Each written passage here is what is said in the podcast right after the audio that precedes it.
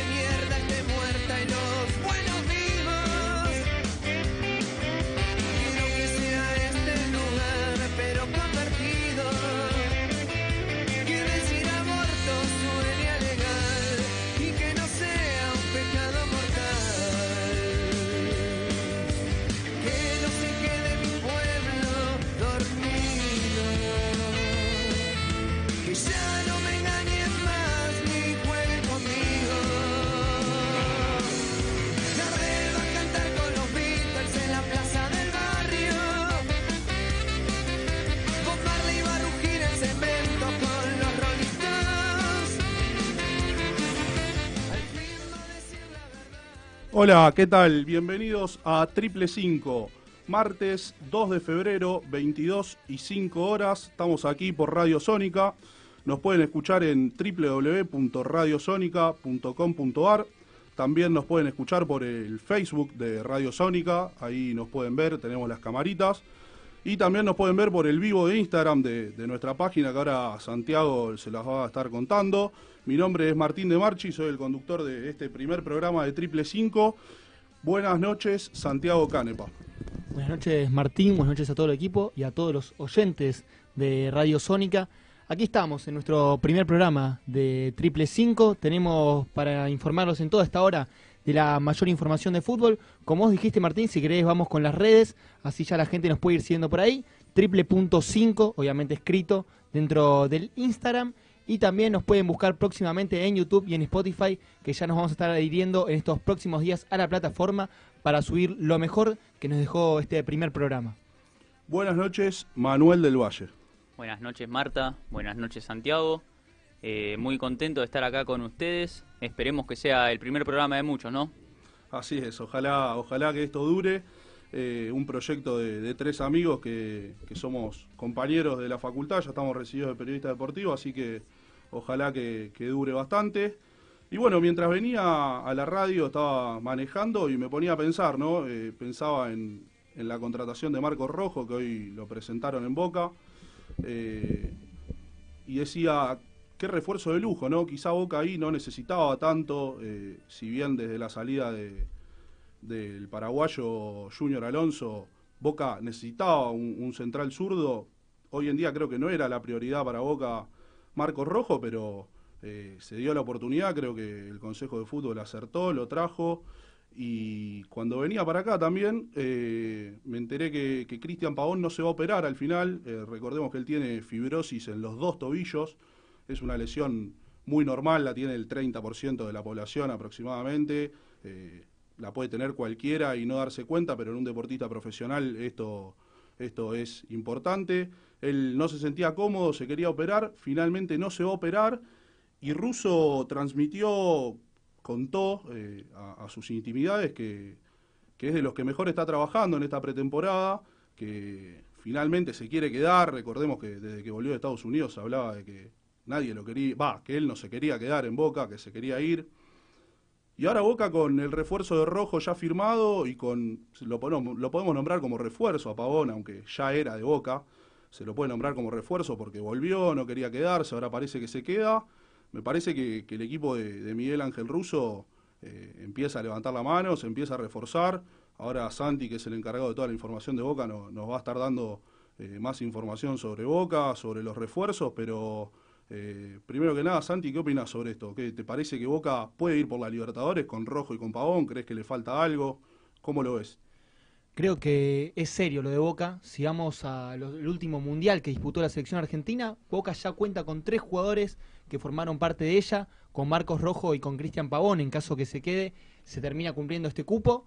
Hay que ver de aquí a futuro cómo sigue Boca, pero la realidad es que no necesitaba, como mencionaste, Martín, la contratación de Marcos Rojo, pero es un jugador importantísimo, le da mucha jerarquía al plantel, es un jugador con mucha experiencia.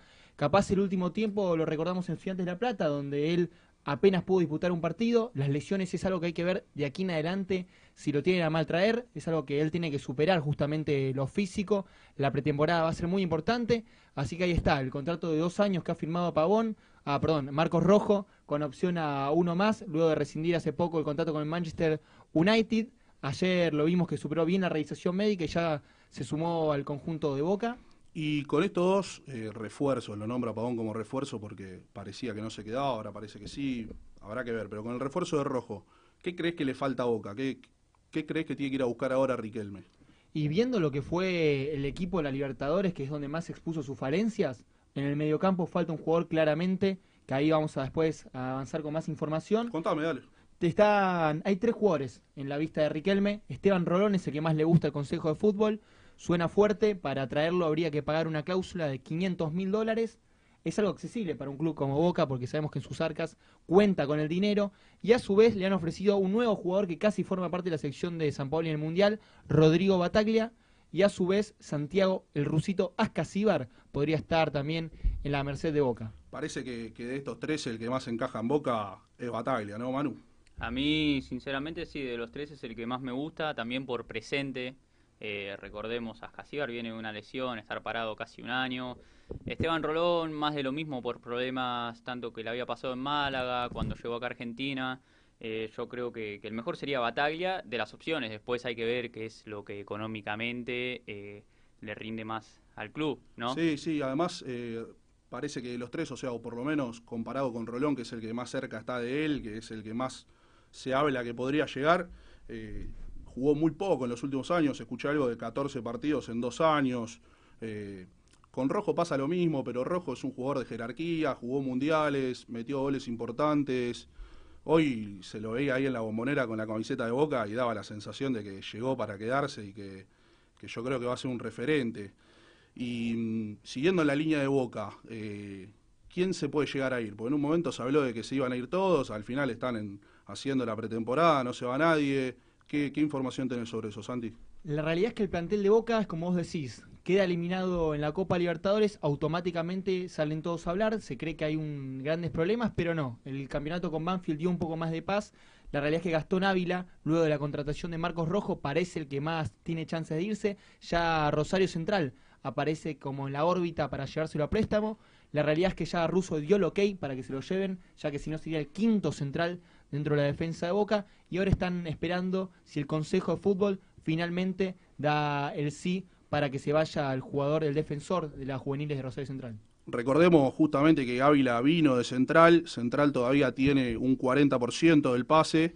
El Kili González, hoy de T de Rosario Central, fue quien lo hizo debutar en la reserva de Central con 15 años y ahora parece que lo está pidiendo. Es un puesto en el que, en el, que el equipo de Rosario está bastante complicado, donde tuvo varias falencias.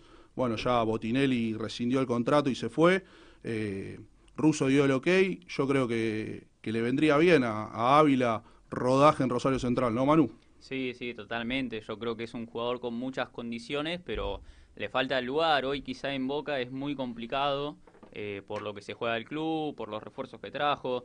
Como mencionas vos, quizá Rojo hoy no era necesario, pero es una oportunidad que, que no puedes dejar pasar. Un jugador de selección que viene gratis. O sea, no, no, no se da todos los días eso. Yo creo que, que más que necesidad, Boca vio la oportunidad y no lo dejó pasar. Y ahora con, con la llegada de este, de este central zurdo, que además se llama Marcos Rojo, ¿ven la posibilidad, se habló mucho en los últimos días, ¿ven la posibilidad de que Russo ponga una línea de tres en el fondo, un izquierdo Zambrano rojo y que en el medio jueguen Pavón y Villa como carrileros? ¿Cómo la ven? Yo, sinceramente, veo a esta altura de, de la carrera de Miguel Ángel Russo, lo veo complicado dando ese volantazo. Yo creo que, que va a seguir con, con su idea de toda la vida. La línea de cuatro, ¿no? ¿Vos, Santi, lo ves más cerca de Boca? Tal cual, apostando, no, yo lo veo realmente, como dice Manu, más conservador a Miguel en esta etapa de su vida y apostando una línea 4. Justamente ahí suena el enigma de quién va a ocupar el puesto de número 3 por lo que pasó con Fabri con Más. En el 4, si finalmente llega Tenaglia Boca, que es otros jugadores que suenan en, el, en, el, en los jugadores que pueden llegar a llegar. Pero la realidad es que parar con línea 3 me parece que no es del estilo de Miguel Ángel Russo, que demostró siempre ser un técnico más conservador. Bueno, muchísima gente acá en, en, el vivo de Instagram, le agradecemos a todos. Fantino diría, explotan los teléfonos. Nos preguntan si creemos que Rojo va a ser titular, de qué creen que se va a parar Rojo, lo ven a Rojo como alternativa por la banda. ¿Qué opinas, Santi? Hay información ahí. Ah, habló Rojo, mismo en la conferencia de prensa, y dijo que según lo que habló con Miguel Ángel Russo, lo ve como central, aunque es una buena alternativa justamente porque un marcador por izquierda le falta, y obviamente lo veo como uno de los centrales titular junto al Cali Gierdós. Muy bien. ¿Y arriba? ¿Le falta algo a Boca? ¿Creen que le alcanza? Eh, ¿Irían por un 9? ¿Vos, Manu, qué opinás? Eh, yo iría, me quedaría hoy con lo que tengo. Eh, creo que puede ser un buen semestre tanto como para Guanchope como Mauro Zárate. Y sí rega- relegaría un poco a Soldano. Bien. Bien, bueno, vamos a dejar un, un poquito de lado Boca, nos vamos a, a ir a Avellaneda, más precisamente a Independiente. Creo que no es tan lindo el presente de Independiente comparado con el de Boca. ¿Qué, qué tenés ahí para contarnos, Manu? Y no, no son tantas las buenas noticias que tenemos para nuestros oyentes del Rojo.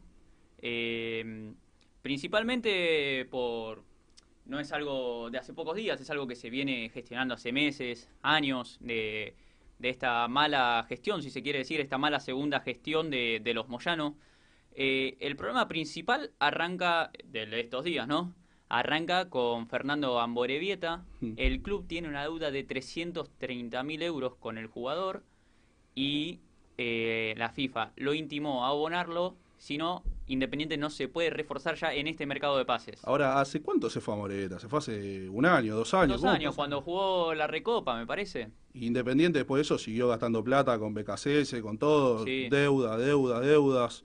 ¿Qué más tenés ahí de Independiente? Y bueno, principalmente lo de Amborevieta, que dicen que en estos días se va a abonar para que eh, el club de Avellaneda pueda incorporar en este mercado de pases, para seguir endeudándose, en otras palabras, si lo queremos llamar así. Sí, obvio.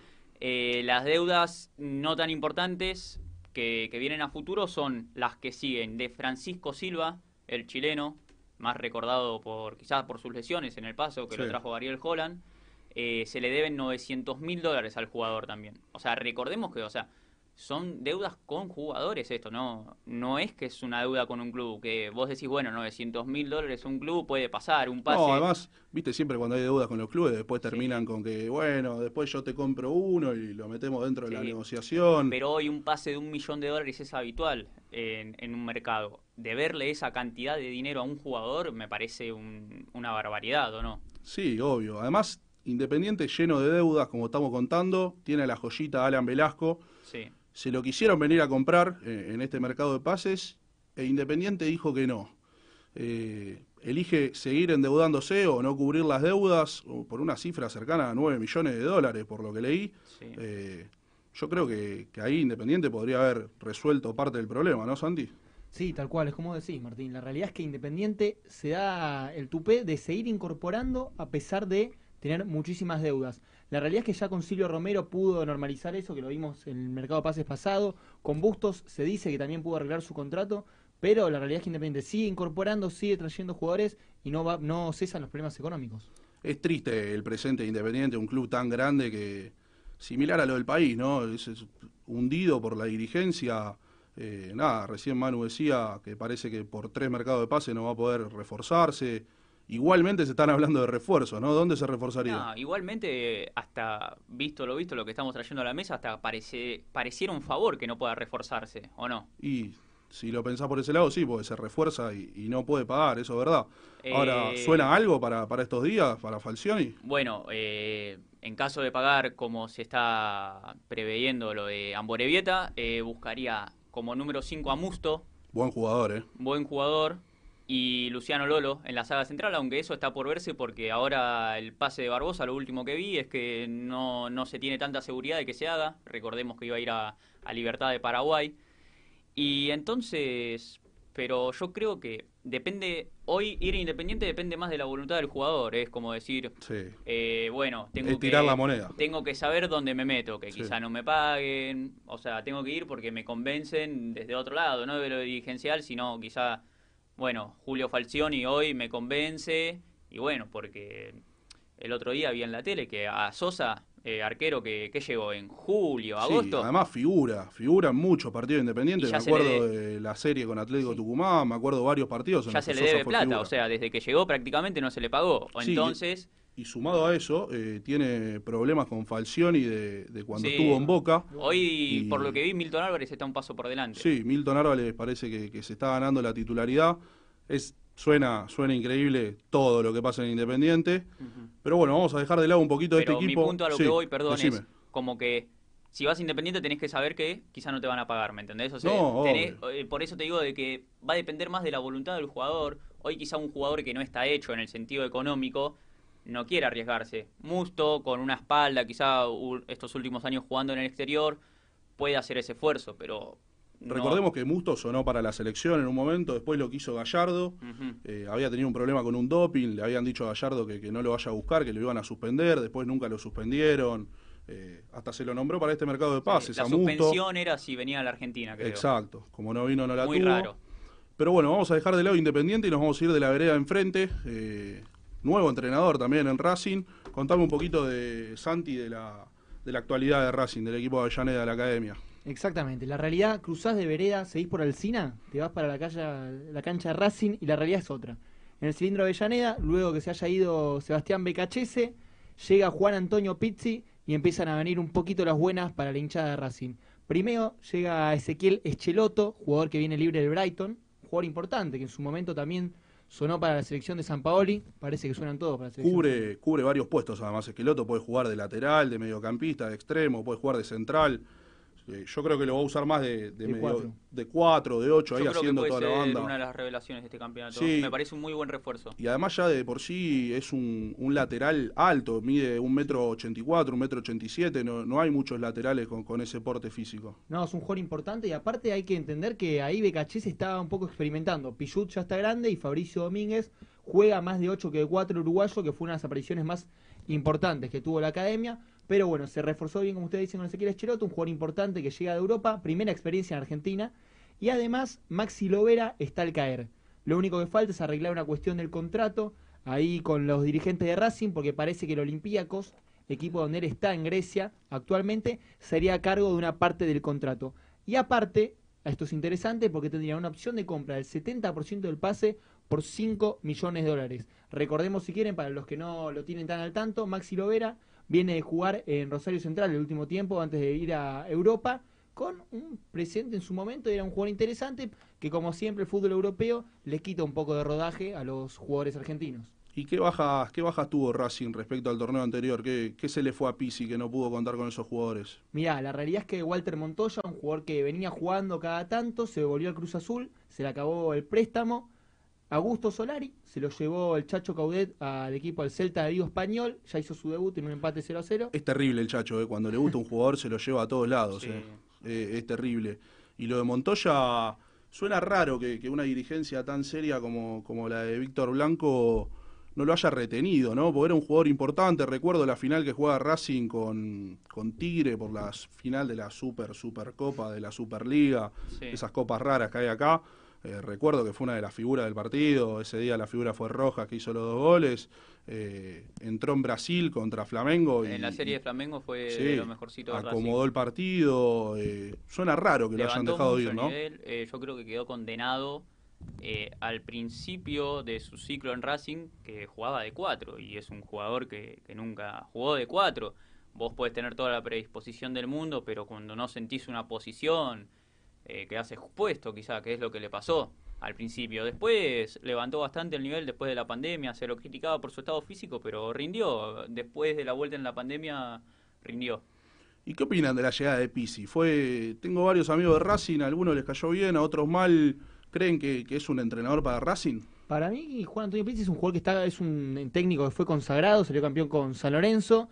Y la verdad que es un buen entrenador, también estuvo en Chile, si no mal me recuerdo, campeón de una Copa América, tiene los logros como para llegar a Racing. La realidad es que Becachese no hizo tan malas cosas, se lo critica a mi parecer de más, Coincido. pero la realidad es que él estaba, como es un tipo de palabra, dice que se fue por Milito. Y Juan Antonio Pizzi me parece que luego de la ida de Becachese va a la misma escuela, al mismo fútbol, por lo tanto es un entrenador interesante que al menos en su primer once también no parece hacer muchos cambios. Ahora te voy a preguntar sobre eso, pero daría la impresión que, en su sprint final de, de la dirigencia esta comandada por Víctor Blanco, como que no se la jugó, ¿no? Eh, trajo un entrenador consagrado, eh, no es una apuesta, eh, como que si sale mal, bueno, trajimos a Pisi, no es que... Elección del manager igual. Sí, fue, sí, sea, obviamente, obviamente. Están pidiendo que hagamos las cosas acá ahora, que el manager se encargue de lo deportivo y, y la dirigencia de lo dirigencial. No tiene mancha la dirigencia de Víctor Blanco. Se va el manager, junto con el manager se va el entrenador. Sí. Primero contratan un manager, el manager elige el entrenador. Todo lo contrario que, que en la vereda de enfrente. Y Santi, decime cuál fue el primer once de Pisi o cómo sería el equipo que, que le gustaría poner en cancha. Perfecto, antes para remarcar, porque van a escuchar el 11 y suena fuerte que no está Lisandro López, también jugador que se fue al Atlanta United de Heinze. Y el primer 11 de momento es bastante similar, con Gabriel Arias en el arco, Fabricio Domínguez de 4, Sigale y Mauricio Martínez la dupla, y el chileno Eugenio Mena de 3. Lolo Miranda y Neri Domínguez en el medio, Matías Rojas, Jonathan Cristaldo, Darío Sichanich y el rayo Héctor Fertoli. Daría la sensación que, que le falta algo a este Un equipo. número ¿no? 9 me parece. ¿eh? Un Ah, nueve- Un 9. Tienen a Reñero, que, que fue un jugador por el que Pisi en su último paso en San Lorenzo quiso retenerlo a toda costa, pero tampoco es que sea un, un 9 goleador. Hmm. Es un 9, un- un segunda punta lo definiría más yo. Pero me da la sensación de que Sitanich no es malo, pero no me parece el 9 como para pelear la Libertadores. Y me gusta, no sé si dieron cuenta, pero Neri Domínguez volvió al mediocampo. Él había empezado su carrera ahí en Rosario Central, se destacó jugando de 5, un volante mixto, eh, marca bien, pasa al ataque, tiene remate, tiene ese primer pase tan importante que es lo que se le reclama a Boca, que le falta. Eh, ¿Les parece que es un acierto que vuelva al mediocampo? Es lo que le faltaba a Racing. La realidad es que Lolo Miranda y Matías Rojas eran jugadores que se conocían mucho por defensa y justicia, pero que les costó mucho afianzarse en el mediocampo de un conjunto como Racing, y que la realidad es que con un jugador como Neri Domínguez en esa posición, capaz se pueden hacer más su rol, que es el ofensivo y es el pase y la distribución de juego, y dejar a Neri Domínguez que se encargue más de lo defensivo. Fue lo que se le criticó a Racing en el partido de vuelta con Boca, eh, no sé si se acuerdan, eh, que Lolo Miranda y Rojas no, no dieron la talla en defensa, más que nada. Es un doble 5 con el- que no tiene marca, ninguno de los dos tiene, tiene la marca como, como prioridad. En cambio, con Neri Domínguez, eh, me parece que, que- que ahí puede resolver el problema Racing. Pero bueno, eh, esta es la información que hay sobre Racing. Y ahora eh, me voy a ir al lado de River. Hay un par de, de informaciones ahí, así que Manu, ¿qué, qué tenemos del elenco de Marcelo Gallardo? Eh, como lo más reciente, tenemos que Jorge Carrascal, el colombiano, eh, positivo de coronavirus y se perdería el debut ahora en dos semanas por el torneo. No le podemos decir la Copa Diego Maradona Sí. por los problemas que hubo. Yo no me quiero meter en problemas tampoco. Y hubo una actualización, no va a ser Copa, sino Va a que va a ser eh, torneo. Sí. Eh, no va a tener eh, el título de Copa Nacional, sino que va a ser un torneo. No, te cobra por respirar, Morla, Manu, cuidado. sí. Por eso, por eso. Eh, otra buena noticia en medio de, esta ola de, de jugadores que se le vencen los contratos, que esto, que lo otro, ¿viste? Es un problema, una mancha, si querés, en la gestión de Onofrio. Eh, Matías Suárez va a renovar hasta diciembre de 2023 eh, con una suba de salario y su cláusula de rescisión simbólica, si quiere ser. Hoy no creo que nadie venga y ponga 15 millones de dólares por Matías Suárez. Eh, Jugador grande ya. Claro, no quita que sea un muy buen jugador, pero bueno, es una cláusula que simbólica, digamos, Sí, obvio. que, que se guarda a River de que no venga nadie a, a robárselo y que se lo lleven de imprevisto. Y en un momento también se habló de que se podían ir varios de River. Se habló de, de Enzo Pérez, de Montiel, de, de Pinola. ¿Qué, ¿Qué pasa ahí? ¿Quién se puede ir? ¿Se quedan todos? Eh, el miedo que había por Enzo Pérez era una propuesta que nunca llegó del Chacho Coudet en el Celta de Vigo. Eh, ese era el mayor miedo porque la oferta de Turquía la había desechado Enzo Pérez y al parecer la oferta del equipo español les, lo seducía pero eh, nunca llegó. Ese era el mayor miedo que tenían los hinchas, Gallardo, eh, todos. Pero bueno, ya con el mercado de pases de Europa cerrado, hay una tranquilidad, creo, en River. Creo que el único temor es ahora cuando abran Brasil, que vienen a la carga por Nacho Fernández, se dice el Atlético Mineiro. Por eso la insistencia, creo yo, de- del DT por traer a Agustín Palavecino. Y, y lo mismo pasa con los refuerzos, ¿no? Se habló bastante sobre algunos, pero Nadie. cuesta, no llega ninguno, parece, ¿no? y parece hoy River estar más cerca de llegar a los dos años sin traer refuerzos que de incorporar nuevamente. Se habló de que, de que puede volver Maidana, un, un central muy simbólico para River, eh, que le dio mucho, muy querido por la gente. Eh, ¿Qué opinas, Santi? ¿Crees que sería un buen refuerzo para River o...? Con todo el respeto del mundo que merece Maidana, me parece que hoy está más para calzarse los cortos y ir a jugar en Aldo Civi que en River. Porque la realidad es que Maidana es un jugador experimentado que es muy bueno, ¿no? Nadie le puede sacar el crédito de haber sido central campeón, de parar a Gignac y después, cuando salió campeón en 2018, ser un jugadorazo. Mismo cuando todos los títulos de la Sudamericana, etcétera. Pero en el fútbol mexicano perdió mucho rodaje porque mismo le costó afianzarse. Y hoy en día River, teniendo dos centrales jóvenes, como son el Sicario Rojas y también lo es el chileno Díaz, ah, me parecería que sería un paso atrás, mismo si están relegando un poco ahí a un jugador tan importante como es Pinola, que estuvo siempre haciendo pretemporada, con Gallardo, que se les remarca lo físico, hoy me parecería que a Maidana le falta al menos dos o tres ritmos más para poder afianzarse en el equipo de Gallardo. Bueno, dejamos, dejamos River de lado, parece que, que Gallardo va a estar tranquilo, se le quedan todos, eh, tiene el equipo aceitado. Eh, nos metemos con, el último tema de este bloque, después vamos a ir a la tanda. Eh, ¿Qué pasa en San Lorenzo, Manu? Eh, paró un primer once de Adobe, jugó un primer amistoso, ¿cómo le fue? ¿Contra quién jugó? Contame un poquito. Eh, hoy hubo doble amistoso, como bien decís vos, contra Atlético Tucumán y se una de cal y otra de arena. Vi que titular en un medio eh, me parece un buen título para esta situación. En el primer partido pudimos ver el primer 11 de- del ex DT de Argentinos Juniors, un, esquema con un 4-3-3. En el arco se mantuvo Monetti, eh, línea de cuatro con Peruzzi, Gatoni, Donati y Pitón. En el medio, el Torito Rodríguez, Alexis Abela, la novedad por Oscar Romero y Juan Ramírez. Y por las bandas, en el ataque, Ubita Fernández, Ángel Romero y de 9, Di Santo. En este equipo faltaría Diego Braguieri, ¿no? Eh, pareciera que la dupla va a ser Braguieri y Gatoni. El que quedaría relegado es Donati, que yo no creo hoy que se vaya a estudiantes, pero pareciera que se inclina más por Donati, eh, Braguieri y Gatoni. Se habló mucho de, de que Donati podía volver a, a Rosario Central, pero con, con la llegada de Gastón Ávila me parece que, que ahí ya se le cierra la puerta.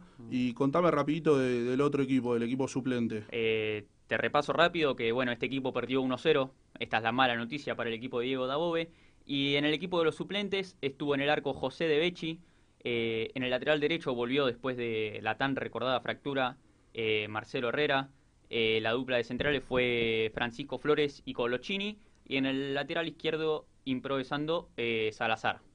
En el mediocampo tenemos a Rosane, Menosi, Gabriel Rojas, Julián Palacios, Oscar Romero estuvo en los suplentes y de único punta eh, Alexander Díaz. ¿Y este equipo cómo salió? Ganó 3-1 con goles de Oscar Romero, Díaz y Nicolás Fernández. Parecería que San Lorenzo está acomodado, ¿no? Que tiene un plantel como para pelear, como para estar ahí arriba, si, si el técnico lo acomoda. Eh, recordemos, va a tener un febrero muy cargado San Lorenzo porque tiene que jugar la, eh, el repechaje por la Libertadores. Creo que entra en la fase 2, tiene dos, dos series ida y vuelta. Eh, y que en caso de quedar ahora fuera en la primera llave, se queda hasta sin Sudamericana. Claro. Recién quedando fuera en la fase 3 va a ser la Sudamericana. O sea, que hoy por hoy no tiene la garantía de competir totalmente. Hay que ver qué rumbo toma este San Lorenzo de Dabove.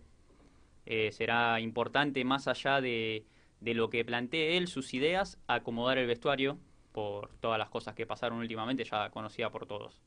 Bueno, repasada la actualidad de, de los cinco grandes, nos vamos a ir a una tanda Eh, quédense con nosotros que tenemos mucha más información. Vamos a estar hablando sobre el formato del nuevo torneo que se viene, sobre Platense y Sarmiento, los dos ascensos.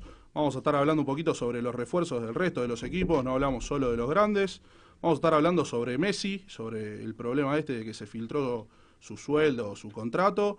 Y vamos a estar hablando, si tenemos tiempo, sobre una efeméride sobre Gabriel Batistuta. Así que quédense con nosotros que tenemos mucho más después de la tanda publicitaria. La simbiosis perfecta entre la tecnología y la voz. Radio Sónica, la radio más escuchada de Internet.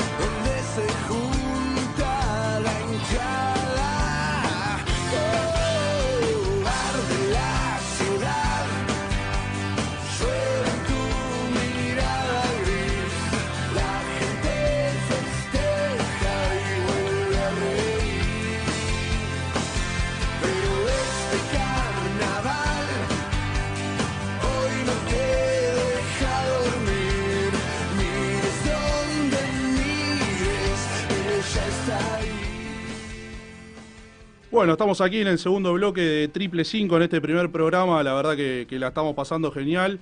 Eh, Santi, si podés refrescame el tema de redes sociales. Perfecto, nos pueden seguir en las redes, tanto en triple.5 escrito obviamente por Instagram y ya a partir de mañana nos van a encontrar también en YouTube y en Spotify. Vamos a estar subiendo lo mejor que nos dejó este primer programa. Bueno, eh, nos metemos de lleno en, en lo que es actualidad. Venimos hablando sobre actualidad, pero vamos a hablar sobre este nuevo formato del torneo. Arranca ahora en 10 días.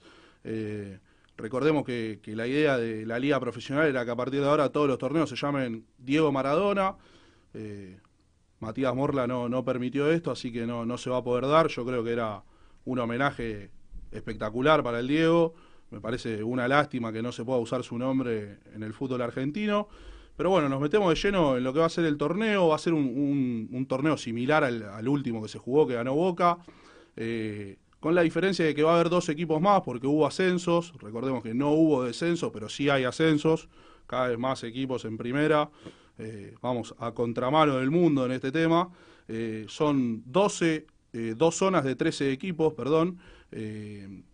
y las zonas se van a confeccionar por emparejamientos.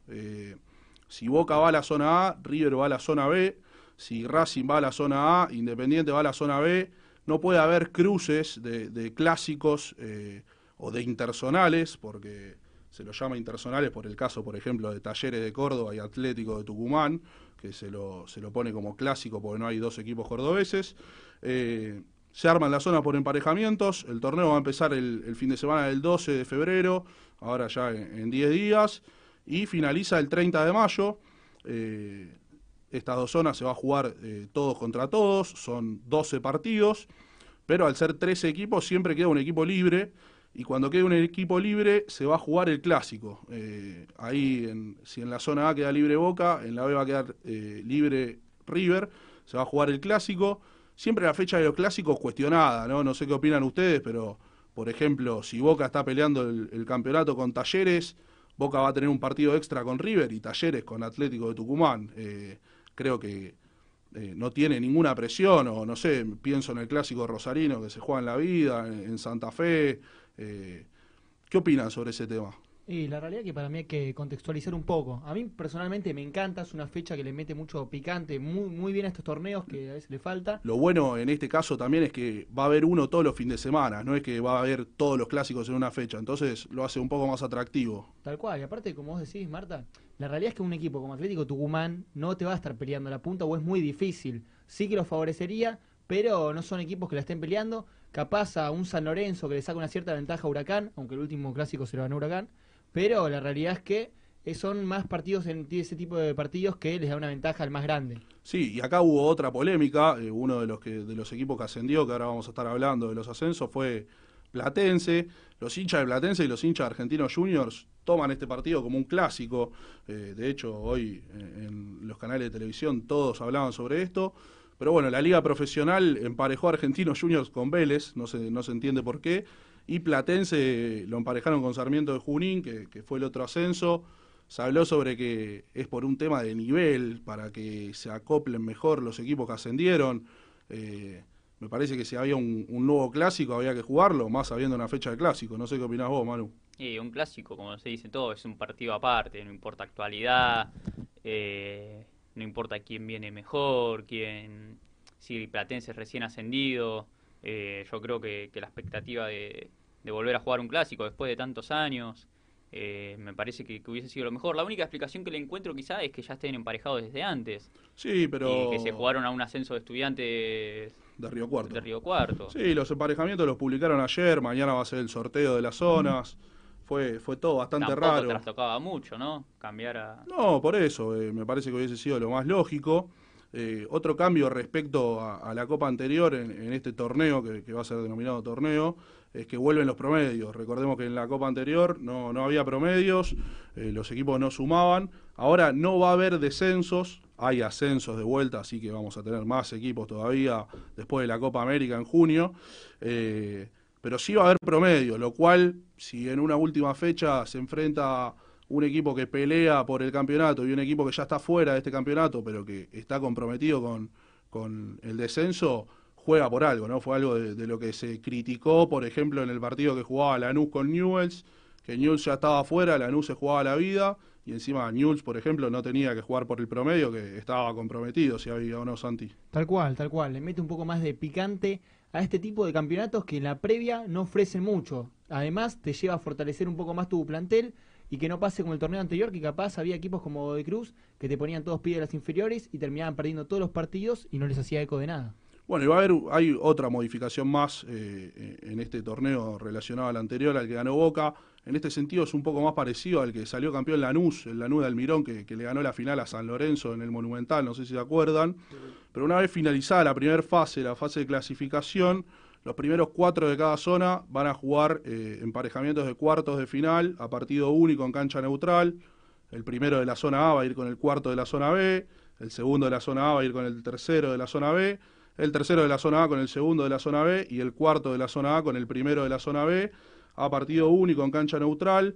Eh, creo que lo hace un poco más interesante que, el último que se jugó, ¿no? No sé qué opinaba Manu respecto a esto. Me parece que, que haya cuartos de final, semifinal y final lo hace un poquito más interesante. Y te da más chances. Eh, sabés que podés perder tres partidos quizá y podés aspirar a un cuarto lugar. Eh, me hace acordar, yo qué sé, si querés poner una comparación a, a los playoffs de la MLS, si querés. Exacto. Eh, lo hace eh, más interesante. Creo que dejaría de ganar el más regular, eh, sino el que juega mejor a la hora de la verdad, me Y parece. El que mejor sprint tiene, sí. Sí. Eh, lo que aclaramos es que en estos partidos de cuartos de final ya no suma para los promedios, porque si no habría ocho Habría- equipos que, sí. que suman más puntos que el resto y más partidos que el resto. Eh, para los promedios eh, suma la etapa regular, que son 13 fechas. Y bueno, nos vamos a meter con lo que pasó el fin de semana. Se jugó la, la final del reducido de este torneo también inentendible de la B Nacional que, que- organizó la AFA. Eh, se disputó la, final en, Rosario, en la cancha de Newell's, entre Platense y Estudiantes de Río Cuarto. Eh, se, definió el último ascenso, el segundo ascenso, ganó Platense, que, vuelve a primera después de, de 22 años, un, histórico de- del fútbol argentino. Recordemos que hace casi dos meses que, ya había ascendido eh, Sarmiento de Junín, que jugó la final, esa final que se jugó con Estudiantes de Río Cuarto, que, que la ganó. Estudiantes de Río Cuarto llegó a otra final para el ascenso y de vuelta se quedó en la puertita. Volvieron a primera Platense y Sarmiento de Junín, así que contame, Santi, un poco sobre Platense para que la gente sepa sobre este equipo que va a estar en primera división. Tal cual. 13 de junio de 1999 fue el último partido de Platense en primera. Aquel recordado estadio Vicente López, unos estadios muy lindos que nos ofrece el fútbol argentino. Luego de lo que fue el empate en esta final que vos comentabas, Martín, el fin de semana, el domingo, frente a Estudiantes de Río Cuarto, que perdió su segunda final. Un partido que terminó 1 a 1. Había jugado muy bien Platense. Es un equipo que desde que ascendió promete y mucho. Y luego pudo salir campeón a partir de los penales. Perdón, campeón o ascender en el segundo ascenso que ofrecía este campeonato. Se festejó como un campeonato igual, ¿no? Tal cual, se festejó como un campeonato porque son 22 años sin volver un equipo que en su momento se acostumbraba a ver en la primera y la realidad que nos ofrece un plantel que es bastante completo para competir en lo que es la primera nacional. Mauro Bogado, un jugador que usualmente veíamos en Huracán, lo vimos en San Martín de San Juan también, muy buen jugador. Después Daniel El Trapito Beca, eh, Daniel Trapito Vega, un histórico en Platense. Después tiene jugadores como Jorge Olivera, ex arquero de Racing, Matías Ticera, el goleador de este ascenso, y a su vez jugadores como Sinisterra, que son muy interesantes, que había debutado en aquel entonces con en Lanús, con Pedro de la Vega, que muchos tenían mucha expectativa en él. Hoy en día volvió a Lanús, es la única baja que tiene Platense. Y si querés para cerrar ahí, Nachito Chor es un jugador de muy buen pie, el jugador rubio también.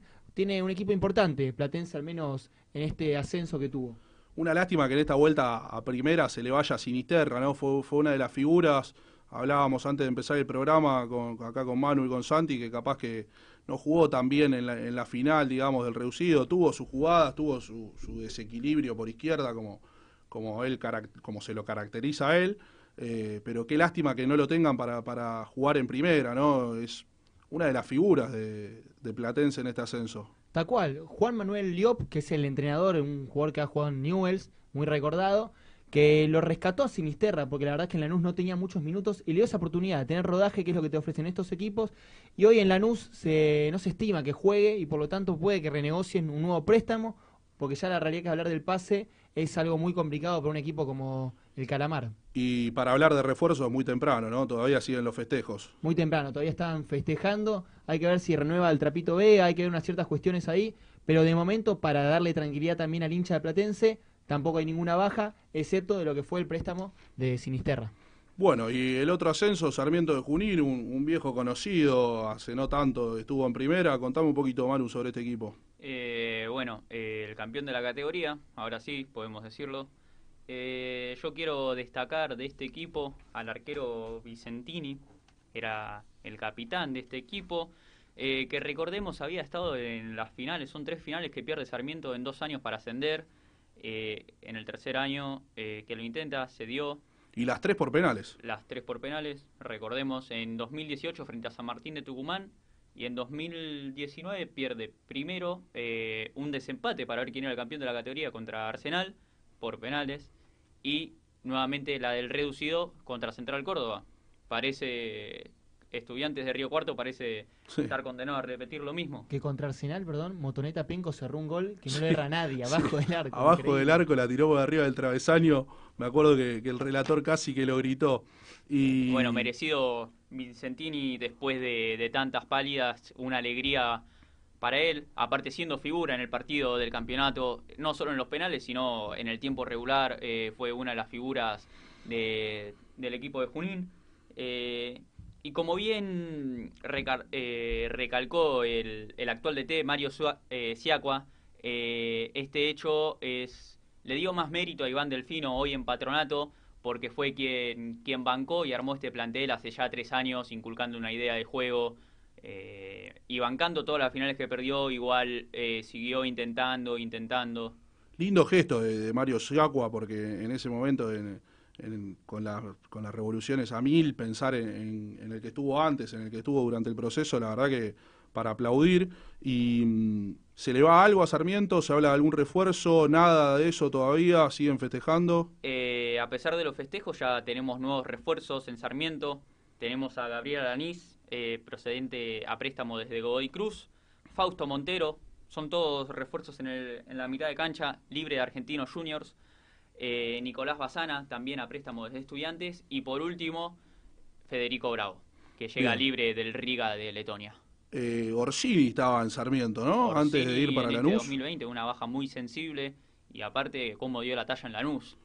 Esto habla de- no- yo no recuerdo que haya llegado con tantas expectativas a Lanús, yo creo que superó cualquier expectativa que había en él. Era un muy buen jugador, pero eh, yo creo que iba a tardar más la adaptación, pero fue de este Lanús fue de lo mejorcito. Esto habla bien también del trabajo de Siacua, ¿no? Se le va un jugador importante, el goleador, eh, el 9 referente del equipo, siguió adelante, ¿no, Santi? Y sí, y aparte dicen que hoy, hace una semana, lo tanteó Boca Orsini, que Lanús puso un precio muy alto, pero sí, si me dejas hablar un poco ahí, Mario Siaco es un tipo que siempre se remarcó porque es una buena persona dentro del ambiente, se fue de patronato, luego de haber ascendido, después en Godoy Cruz, que no se entendió bien por qué lo echaron, pero la realidad es que sí, acordarse también de un proyecto de hace tres años, habla de lo que es Mario Siaco. Bueno, le agradecemos a todos los que se van sumando acá en el vivo. Tenemos preguntas sobre defensa y justicia. Eh, impresionante, ¿no? El título de defensa. Vamos, vamos a darle unos minutitos. Eh, el logro que obtuvo Crespo con el plantel que tenía, además ganándole una final a un equipo que acostumbra a llegar a instancias finales. Lanús, eh, por debajo de River, es el que más finales jugó en, el último, en la última década. ¿Qué opinan sobre el defensa de Crespo? ¿Creen que con este título Crespo sacó chapa como para ser el reemplazante de Gallardo? Para mí, la realidad es que, perdón, pero yo con Crespo tengo una aceptación más grande que los demás porque en Banfield hizo un torneo extraordinario, pero no se le dan los resultados. Jugaba bien, yo recuerdo un partido con Boca que le hace el gol Soldano en los primeros segundos, después lo pelotea todo el partido y le cuesta. Y creo que en Defensa y Justicia logró eso. En la Libertadores, casi pasando, termina tercero, ahí que pierde el partido con Delfín, si mal no recuerdo, 2-0 Con Santos. con Santos, perdón. Y después también, la realidad es que hizo un gran torneo, eliminó a dos equipos brasileños, eliminó a Lanús en la final y formó una, una identidad de juego, porque defensa tenía eso, jugaba un estilo definido, trajo jugadores como Brian Romero que lo recuperó, Pancho Piccini que también lo recuperó. La realidad es que logró hacer algo que no se esperaba, pero ni, en- ni por nada en lo que era previa, lo que era lo que logró Hernán Crespo. ¿Tiene similitudes con, con Holland, Heinze, con ese tipo de, de- con BKCS, con ese tipo de entrenadores que vos te sentás a ver un partido de un equipo de Crespo y ya sabés que vas a ver, ¿no, Manu? Sí, eh, yo. eh, defensa y justicia, sacando. Quizá eh, vamos con Holland, Becachese. Y después eh, la etapa de Soso no fue tan buena, pero ahora con Crespo me parece que es un equipo que está eh, dando con la tecla y que está formando grandes entrenadores que, que abren su camino, encuentran en un defensa y justicia un lugar para crecer.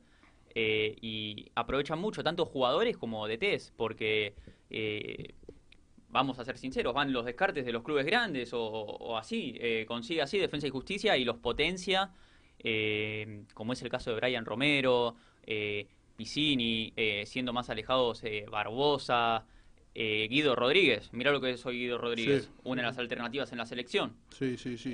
Similar a Talleres, ¿no? Talleres también suele traer jugadores de los equipos denominados grandes que, que no tienen rodaje y, y lo lleva a préstamo. Pochettino, Eh, Cubas. Claro, Compra más Talleres. Cubas. compra más, Sí, defensa es, Es más, más préstamo. a préstamo. Es más hay que- vidriera. Hay que remarcar ahí de Crespo también, que vos nombrabas Manu, al profe Cojan. El Sí. profe Cojan lo logró en Independiente de la Sudamericana, le mete un plus físico a los jugadores. La realidad es que es algo que siempre está ahí y que por algo tiene esa identidad a los equipos, porque también el preparador físico es indispensable. Sí, y, y el abrazo que se dan cuando, cuando termina el partido con Crespo creo que lo dice todo. Eh, no se ve muchas veces que el entrenador vaya a buscar al preparador físico para darle un abrazo por, por un logro, ¿no? Eh, creo que, que eso habla bien de Crespo también. Ahí coincido con vos, Santi, que en su paso por Banfield creo que tuvo menos, muchos menos puntos de lo que mereció. Creo que era un Banfield que, que jugaba bien, que, que tenía buen juego, pero que, que no podía meter goles. Me acuerdo cuando él estaba que, que le hablaban sobre la mochila y él decía, ¿qué mochila? Yo no tengo ninguna mochila. Eh, fue, fue bastante polémico. Pero bueno, vamos a dejar a defensa, campeón, va, va a jugar la Libertadores y le dio el cupo a San Lorenzo también. San Lorenzo se mete en, En el repechaje. en el Ahí lo repechaje de la. Libertadores. Eh, yo creo que tiene plantel como para llegar y una vez que llega San Lorenzo molesta. Es un equipo grande, un equipo que en los últimos años eh, tuvo su, presencia internacional, así que eh, el Ciclón va a estar en la próxima Libertadores gracias a defensa. Y nos vamos a meter, eh, nos queda poquito ya, pasó volando la verdad este primer programa de Triple 5. Eh, contame, Santi, más o menos algunos refuerzos de otros equipos. Perfecto, te voy con las altas más importantes de lo que es hasta el momento del fútbol argentino. Equipos como estudiantes se han reforzado muy bien, llegó a Fabián Novera, libre del Santos de Brasil, y Jorge Rodríguez, un jugador que se disputaban mucho, se disputaba Independiente, también aparecía ahí San Lorenzo, el Corchito Rodríguez, finalmente firmó con estudiantes. En su momento, cuando San Lorenzo lo quiso, eh, Banfield lo tasó en 2 millones y medio de dólares. Tal cual. Y en San Lorenzo lo veían más como una apuesta, les parecía muy caro. Le pasó algo similar con Menossi. eh, lo pagó un precio muy alto y, y no rindió. Pero bueno, eh, Santi, decime. Exactamente. Después tenemos a Jonathan Cabral que firmó para Newells, al igual que Julián Marcioni, uno viene de, de Atlanta, perdón. Jonathan Cabral de Atlético de Tucumán, un viejo conocido de la carrera. Después Colón firmó a Alexis Castro a préstamo de San Lorenzo, entre otros. Para ir remarcando Rosario Central, la vuelta a un viejo conocido, el goleador Marcos Rubén, que vuelve libre. Y para un dato de color, Talleres, ahora vuelve Guido Herrera y a la vez a Caranta, Mauricio Caranta, técnico de instituto. Y si querés para remarcar ahí breve, Huracán tiene una baja sensible, Saúl Salcedo y parece también que Renato Sibeli le van a dar debajo del contrato, así que teléfono para el Globo en ese puesto puntualmente, los centrales, hay que ver ahora la chance de Luquitas Meroya. Ahí para, para prestar atención lo que mencionaba de Rosario Central, va a ser linda la dupla Vecchio, que fue una de las figuras de la Copa Diego Maradona con, con Rubén, a Central le faltaba un 9. Parece que Huracán lo quiere repatriar a Gamba, eh, podría irse. Y te sumo que Central está buscando arquero. Eh, Parecería que Fatura Brown es el indicado, pero Gimnasia pide una cláusula de rescisión alta. El otro apuntado sería Alexander Domínguez, el de Vélez. Y si no, como tercera opción, Marcos Díaz, que quiere salir de talleres. Y también ahí Central está haciendo negocio con Belgrano de Córdoba, está esperando que pasen las elecciones este fin de semana, que hay elecciones en Córdoba. Central estaría interesado en, en el defensor central Novillo de Belgrano y Novaretti parece que quiere volver a, Belgrano, así que ahí eh, entraría en, la negociación, veremos qué pasa con eso. Eh, para ir cerrando, nos metemos con rapidito, Manu, a ver qué, me podés contar de, este problema que hubo con Messi, qué, fue lo que pasó. Eh, hubo un problema grande. Eh, El diario El Mundo el domingo filtró las cifras que percibe Messi en su último contrato que firmó en junio de 2017. Son más de 550 mil millones de euros. Una cifra que parece alta y por la que parecen echarle la culpa de, de la ruina económica en la que se encuentra eh, el Barcelona. Pero mm, hay números que se contraponen a esto, porque si vos ves que Messi en el mismo periodo eh, produjo más de 620 mil millones de euros, eh, me parece como... Y eso solo Messi, ¿me entendés? Solo Messi. No sé, a mí me parece, primero, muy feo lo que hicieron de filtrar un contrato. eh, y me parece que, que Messi no se mide en plata, se mide En todo lo que le dio el Barcelona. Exacto. Eh, ¿A dónde viste vos? eh, vamos a un caso puntual acá hace poco. eh, ¿Quién cuestiona todo lo que pagó River por Prato? No, no, nadie, por los títulos, obviamente. Obviamente, y En comparaba a su Messi en momento me acuerdo que cuando River trajo a Prato, Enzo Pérez, Angelici dijo que, No tenían que- valor de reventa. que no tenían valor de reventa, que, que era un geriátrico, que, que eran jugadores ya grandes. Después se repagaron y Igual ha pasado, con Juan Román Riquelme han filtrado contrato. sí, volviendo, volviendo al tema Messi, Sí. quiero decir, eh, aparte, el vos sos patrocinador. Eh, ¿Querés venir acá al Barcelona conmigo? ¿Qué me vas a pedir? ¿Que esté Messi o que no esté? No, que esté, olvídate. ¿O me vas a dar la misma plata si no está Messi? Justamente iba, iba a preguntarles algo ahí sobre el tema Messi. Eh, Burofax, ahora este problema, eh, problemas con la dirigencia. ¿Creen que esto... Se postergaron las elecciones. Sí, también. ¿Creen que esto acelera la salida de Messi del Barcelona o ustedes creen que Messi se va a retirar en Barcelona? Eh, yo estuve leyendo eh, ayer eh, que Joan Laporta, uno de, los máximos candidatos, si se quiere, habló con Messi para tranquilizarlo. Eh, yo creo que va a ser clave quién gane. Yo creo que si gana Laporta, eh, no aseguro que se quede, pero creo que hay más chances de que se quede. Yo ahí, respecto a eso, Laporta le prometió a Messi que le va a mejorar el contrato. Además de mejorarle el contrato, le va a dar un porcentaje, sobre todo el merchandising que se venda con el nombre de Messi. Y además le prometió que va a repatriar a Neymar, que todo esto para convencerlo de que se quede. Eh, se hablaba de, de 100 millones de euros, más la ficha de Dembélé, más la ficha de Griezmann. Hoy no tiene esa plata el Barcelona. No, igual. obviamente. eh, suena difícil que, que pase todo esto. Pero bueno, veremos qué pasa con Messi. Eh, nos tenemos que ir, lamentablemente. Pasó volando, son las 10 y 58. Eh, últimos 20 segundos para que cada uno diga lo que quiera, dé una información. Santi. Si querés, para cerrar, ayer fue el cumple de Gabriel Omar Bastituta, cumplió 52 años, primero de febrero. Las redes para que vayan refrescando y nos puedan ir siguiendo, triple.5 en Instagram. A su vez, nos pueden buscar también en YouTube a partir de mañana y en Spotify. Y como siempre en Radio Sónica, nos van a estar escuchando todos los martes de 22 a 23 horas. Manu, rapidito para cerrar. Eh, como información de última hora que no la trajimos, eh, Lucas Melano eh, firma con San Lorenzo y Santiago Bergini hará lo propio con Atlético Tucumán. Son dos operaciones distintas, pero Jalil que Elías también, ¿no? Jalil Elías al parecer firmaría mañana. Creo que hubo un problema porque dio positivo de COVID y no podía viajar. Pero bueno, eso es todo, así de último momento. Eh, un saludo, eh, déjame saludarlos a los dos. Eh, muy buen programa, muy cómodo. Espero que hayan sentido lo mismo y gracias a la gente que nos acompañó. Bueno, hasta acá llegamos con, con nuestra primera edición de, de Triple 5. Les agradecemos mucho a la gente que nos siguió ahí en el vivo de Instagram. Eh, los esperamos el martes que viene nuevamente. Agradecerle al operador de acá de la radio, de Radio Sónica, un fenómeno. Y los esperamos el próximo martes para el segundo programa de Radio Sónica acá en Triple 5.